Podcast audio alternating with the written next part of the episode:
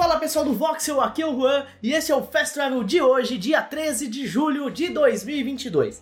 Você já sabe, né? Compartilhe o Fast Travel com seus amigos e solta o like para ajudar a gente ainda mais na divulgação do canal. Além disso, se você não for inscrito, se inscreve aí. Sem mais delongas, bora para as notícias. Bom, gente, e agora no mês de julho, o pessoal que assinou a PS Plus Extra ou a Deluxe vai receber alguns jogos além daqueles da Essentials, que a gente sempre recebe na primeira terça-feira do mês. Os destaques são Stray, que é aquele jogo do gatinho, o Final Fantasy VII Remake Integrate e Marvel's Avengers. Além desses, terão muitos outros, como Assassin's Creed Unity, Black Flag, Rogue Remaster, Freedom Cry e The Ezio Collection. Também teremos Saints Row 4 e Get Out of Hell, Spirit of the North, Iced Age, Jumanji The Videogame, Paw Patrol On a Roll e Headset Heroes. E para quem é assinante da Deluxe, teremos também o No Heroes Allowed, que é do PSP, e o Loco Roco Midnight Carnival, também de PSP. É isso aí, pessoal. O que vocês acharam dos jogos que vão ser adicionados aí à PS Plus esse mês? Parece interessante, principalmente os três destaques ali, apesar do Marvel's Avengers ter sido um pouco criticado pela galera. Mas queremos mais jogos aí chegando ao serviço. Bora para a próxima notícia.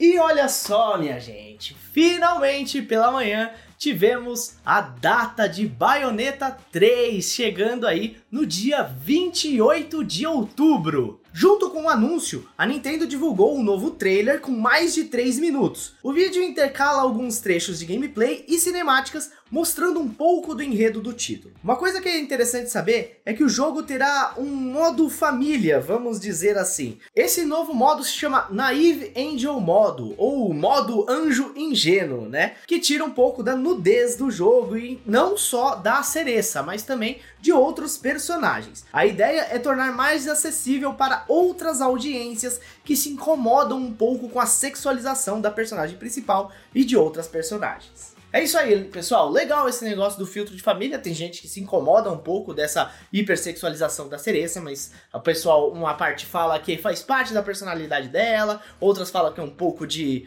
vamos dizer assim, apelação. Enfim, o que, que vocês acham? Mandem aí nos comentários e bora para a próxima notícia.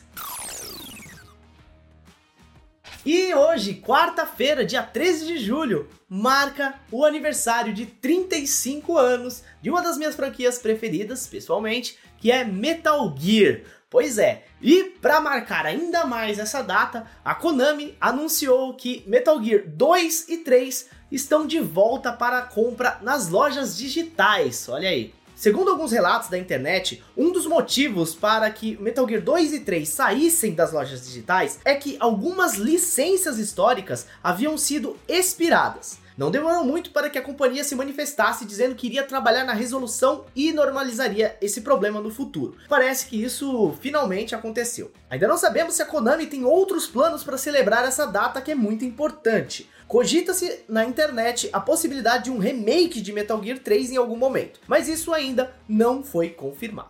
É isso aí, pessoal. Metal Gear 2, Sons of Liberty e Metal Gear 3 Snake Eater de volta às lojas digitais. Quem não aproveitou esses dois títulos, pode aproveitar aí novamente, que são uma ótima pedida para você que não jogou. E essas foram as principais notícias dessa quarta-feira, dia 13 de julho, aqui no Voxel. Eu quero agradecer demais a você que assiste a gente pelo YouTube e também para você que está ouvindo a gente pelo Sidecast, o podcast do Voxel.